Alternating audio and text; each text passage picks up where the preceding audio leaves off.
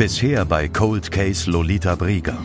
Was bei ihm noch besonders auffällt, er hat in den Folgejahren in kürzeren Zeitabschnitten immer wieder auch neue Freundinnen, die auch dann für sich eingespannt hat. Die durften für ihn arbeiten und wenn er sich mehr braucht, hat er sie äh, verstoßen. Das Schlimmste war für mich sogar, dass er ein Verhältnis mit der Schwägerin, also der Ehefrau eines Bruders der Lolita hatte. Lolita war in dem Sinne kein ungelöster Fall. Sie galt offiziell nur als verschwunden. Doch auch sie war ein sogenannter Cold Case. Im August 2011, fast 30 Jahre nach dem Verschwinden von Lolita Brieger, setzte er all seine Hoffnung auf einen Fernsehbeitrag, in dem der Fall mit Schauspielern nachgezeichnet wurde. Vielleicht die letzte Chance, den Fall aufzuklären. Er appellierte mit dem Hinweis auf das betagte Alter von Lolitas Mutter eindringlich an mögliche Mitwisser, ihr Wissen zu offenbaren. Offenbar mit Erfolg. Nur wenig später klingelte bei der Polizei das Telefon.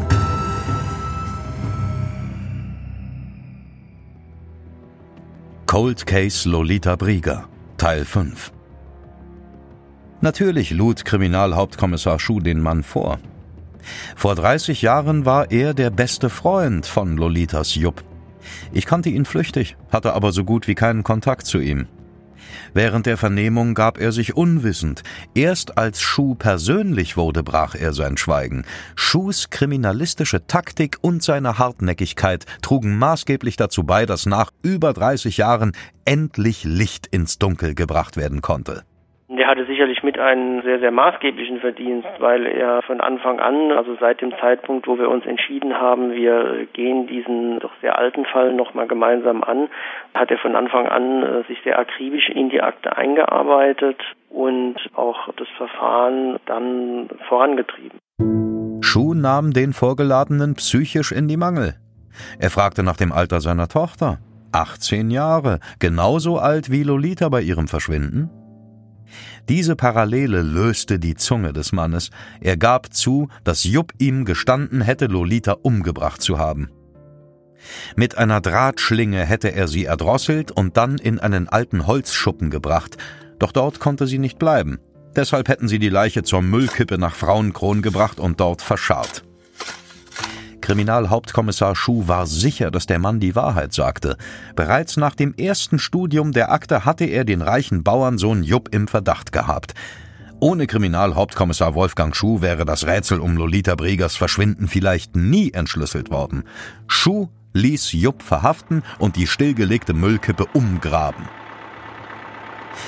Im Oktober 2011 wurde Lolita dort gefunden eingewickelt in eine Mülltüte unter einer dicken Erdschicht.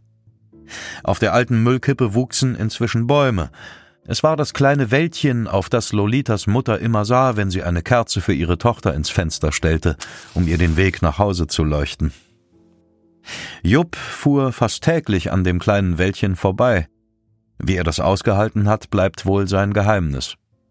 Beim anschließenden Prozess vor Gericht schwieg er hartnäckig. Er richtete auch kein Wort an Lolitas Mutter, obwohl er genug Gelegenheit dazu gehabt hätte. Bei meinen juristischen Amateurrecherchen habe ich den Anwalt der Familie Brieger danach gefragt. Er vertrat die Mutter beim Prozess als Nebenkläger gegen Jupp.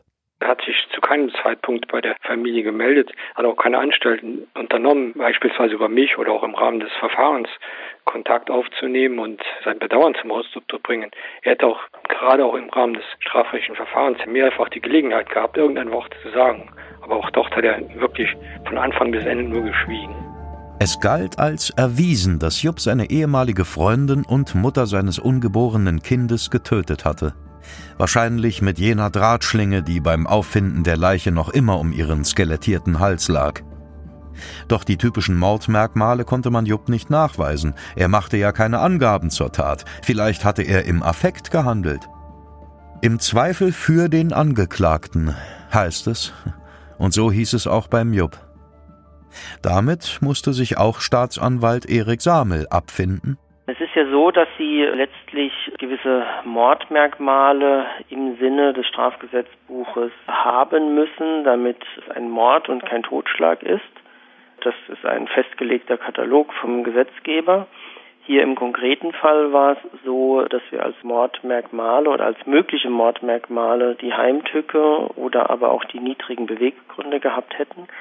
Aufgrund der Tatsache, dass das Geschehen so lange zurücklag, merken Sie natürlich, dass Sie da auch in der Beweisführung irgendwo an Ihre Grenzen stoßen. Einmal, weil es natürlich schwierig ist, bei einem subjektiven Mordmerkmal wie den niedrigen Beweggründen herauszufinden, was hat sich die Person oder was hat sich der mögliche Täter damals vor über 30 Jahren bei der Tat gedacht.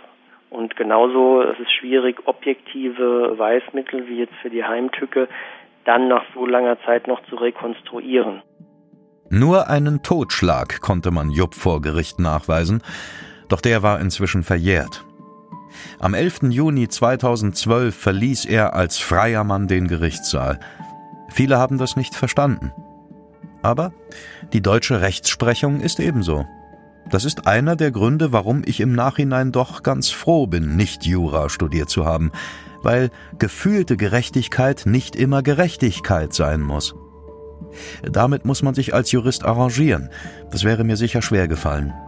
Als Laie kann ich mich über ein Urteil aufregen, weil es meinen moralischen Ansprüchen nicht genügt. Als Jurist dürfte ich keine moralischen Ansprüche haben, sondern allein nach den Paragraphen der Gesetzestexte urteilen.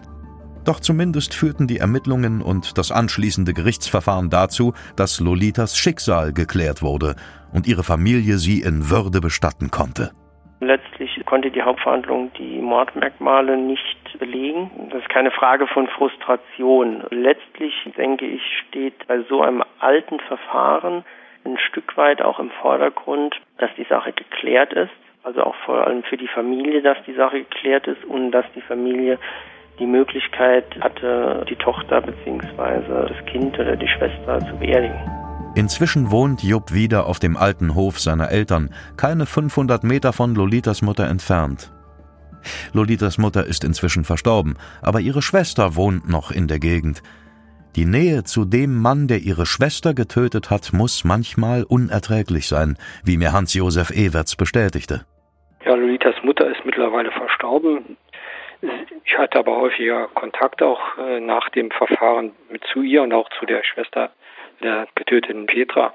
Also die Mutter und auch ihre Schwester leiden eigentlich darunter, Schmerz, die dass der da in der Nähe lebt, ganz normal lebt und das sind nur zweieinhalb Kilometer und dann auch in ihrem Haus vorbeifährt und so tut, als wenn nichts gewesen wäre. Manchmal fährt Jupp an dem Haus der Briegers und dem kleinen Wäldchen, in dem er vor über 30 Jahren seine damalige Freundin und Mutter seines ungeborenen Kindes verscharrte, vorbei. Was er dabei denkt oder fühlt, weiß niemand.